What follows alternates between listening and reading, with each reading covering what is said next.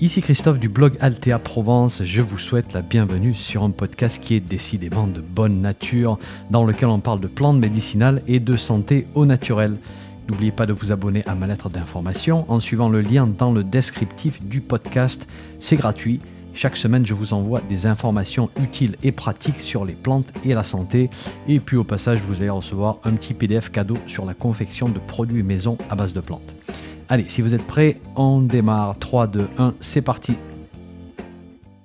Bonjour, je voudrais vous parler d'un livre que j'ai acheté lorsqu'il est sorti en 2019 et qui s'appelle Le grand manuel de phytothérapie. Son auteur, c'est le docteur Éric Laurin et je vais bien sûr vous expliquer pourquoi j'apprécie particulièrement ce livre. Je vais vous donner les différentes parties du livre, comment il est structuré et puis ce que j'en ai tiré personnellement. Alors pour démarrer, je vais vous présenter rapidement l'auteur. Alors je ne connais pas Éric Laurin personnellement, donc ce que je vais vous dire, je l'ai retrouvé sur internet. Hein, donc voilà, je, je m'excuse par avance si j'écorche ou si je simplifie un petit peu trop sa biographie. Laurin est diplômé en médecine et il s'intéresse très tôt à une approche globale du soin et de la santé. Il étudie d'abord l'acupuncture qu'il va pratiquer et puis il étudie les plantes alors à l'époque, on est dans les années 80, c'est vrai qu'il n'y a pas énormément d'écoles de phytothérapie en France, mais il va étudier avec des personnages qui sont bien connus aujourd'hui, comme les docteurs Durafour et Lapraz, qui sont à l'origine de quelque chose qui s'appelle l'endobiogénie. Et il va aussi étudier la nutrithérapie et il va pouvoir intégrer tout ceci à sa pratique de médecin. Donc déjà, ce livre, il est tiré de l'expérience de terrain d'un médecin qui a pu aider ses patients à l'aide de plantes et vous savez ô combien pour moi l'expérience est utile et nécessaire pour pouvoir parler des plantes en connaissance de cause, parce que sinon on tombe dans des approches simplistes qui ne reflètent absolument pas les subtilités des situations réelles en fait. Alors ce livre, c'est aussi l'œuvre d'un enseignant qui intervient dans le cadre de plusieurs diplômes universitaires. Là encore, c'est quelque chose de précieux parce que au final, un livre, c'est quoi? Eh ben, c'est un enseignant qui est délivré sous format papier et qu'on va garder dans sa bibliothèque. Donc autant qu'il soit bien écrit par quelqu'un qui enseigne déjà.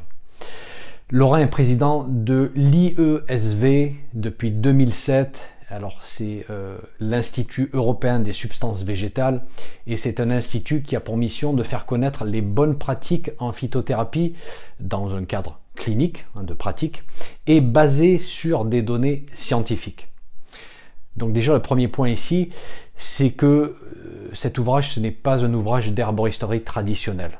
Voilà, donc il va un petit peu se démarquer de toutes les informations que je vous donne depuis maintenant des années. Mais comme je vous l'ai aussi répété assez souvent, de mon point de vue, il faut savoir combiner le meilleur de la science et de la tradition. Voilà, du moins c'est mon approche. Donc c'est un ouvrage de phytothérapie qui est axé sur les données de la science.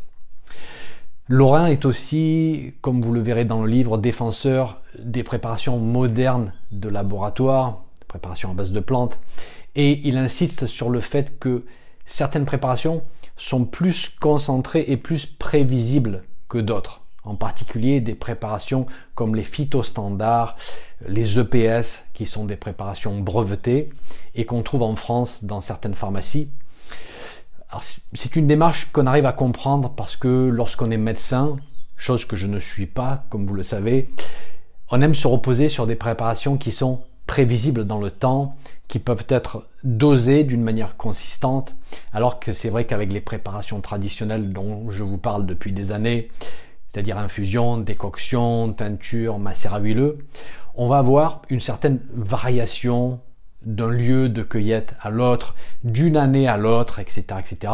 Ce qui est tout à fait normal et nous, ça ne nous, dérange pas du tout, hein, nous qui pratiquons l'herboristerie traditionnelle.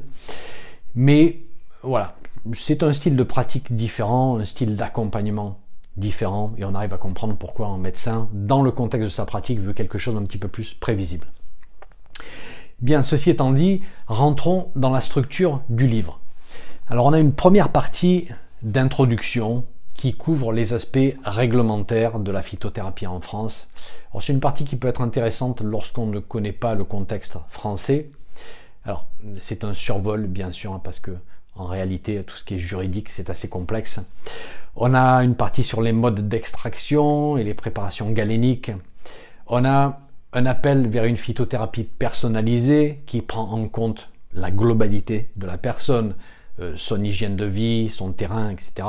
Ça, bien sûr, on aime bien. Et ensuite, on arrive à la partie qui est la plus intéressante à mon goût et qui inclut 100 fiches de plantes.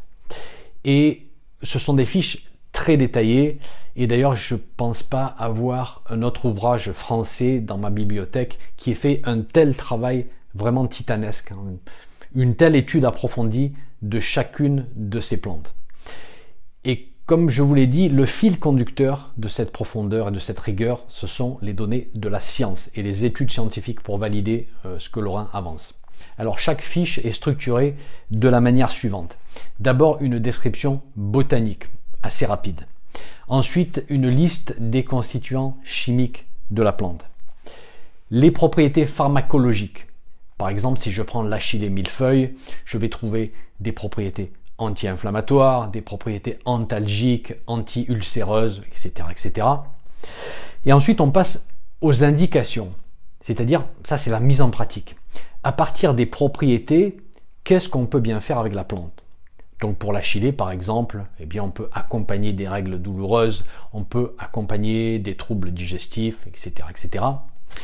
Ensuite, on a une partie sur les modalités d'utilisation avec toxicité potentielle, contre-indications, effets secondaires, précautions d'emploi, interaction avec les médicaments. Ensuite, on a une section forme et préparation avec les quantités recommandées, les dosages des différentes formes. Ensuite, on a une section sur les principales formules conseillées par l'auteur, c'est-à-dire avec quelles autres plantes on pourrait combiner cette plante particulière.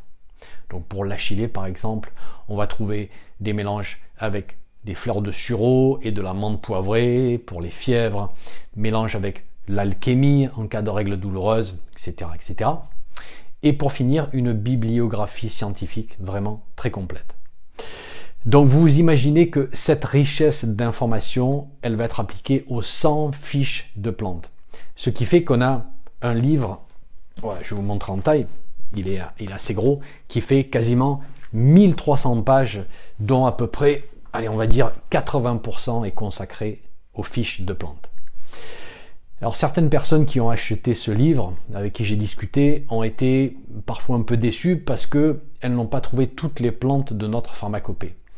Effectivement, vu qu'on a plusieurs centaines de plantes dans notre pharmacopée française, 400, 500, peut-être plus, eh ben, vous n'allez pas toutes les trouver. Mais bon, c'est normal. Soit on fait un ouvrage qui est très large en nombre de plantes mais qui est très peu profond, soit on choisit la profondeur, et là on ne peut pas faire très large, hein, c'est logique, parce que sinon on se retrouve avec une encyclopédie. La dernière partie du livre, elle est super importante aussi, c'est ce qu'on appelle un formulaire. Alors là, l'auteur utilise un autre terme euh, de démarche clinique pour cette partie-là. Et là, les choses ne sont pas classées par plante, mais par problématique de santé. Donc vous allez trouver une partie pour les problématiques digestives, une partie rhumatologie, système urinaire, gynécologie, etc. Et si je prends rhumatologie par exemple, eh bien je vais trouver l'arthrose, je vais trouver la goutte, d'autres conditions. Et pour l'arthrose, ben, je vais trouver des propositions comme des extraits de curcuma, de, de cassis, de scrofulaire, avec des mélanges à faire, les dosages, etc., etc. Et cette partie de l'ouvrage représente environ 10% du livre et vous verrez qu'elle est quand même assez détaillée. Donc au final, c'est un ouvrage qui pèse très lourd en quantité d'informations et on se demande vraiment le nombre d'années qu'il a fallu à, l'auteur pour produire ce livre. Il coûte 89 euros. Il peut paraître un petit peu cher par rapport à d'autres ouvrages, mais ça vaut largement le prix vu la qualité et la quantité d'informations qu'il contient. Est-ce qu'il s'adresse à tout public amoureux des plantes médicinales? Non, franchement, je ne pense pas.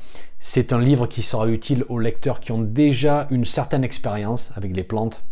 Il sera utile aux praticiens de santé, mais si vous démarrez juste dans le monde des plantes, eh bien vous trouverez des ouvrages plus simples à comprendre et surtout plus simples à intégrer à votre pratique qui démarre juste.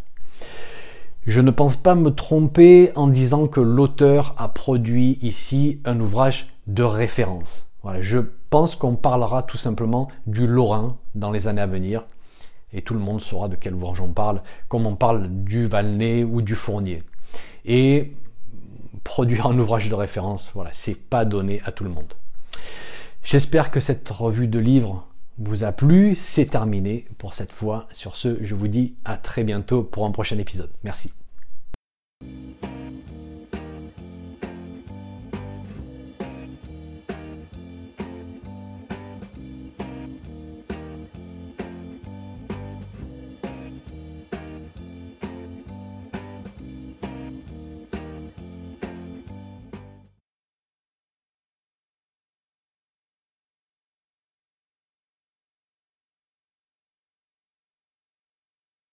Un petit message avant de vous laisser. Si vous avez aimé ce podcast, merci de laisser une évaluation sur votre plateforme de podcast favorite. Ça permettra à d'autres personnes de découvrir mon podcast et d'en profiter. Un grand merci.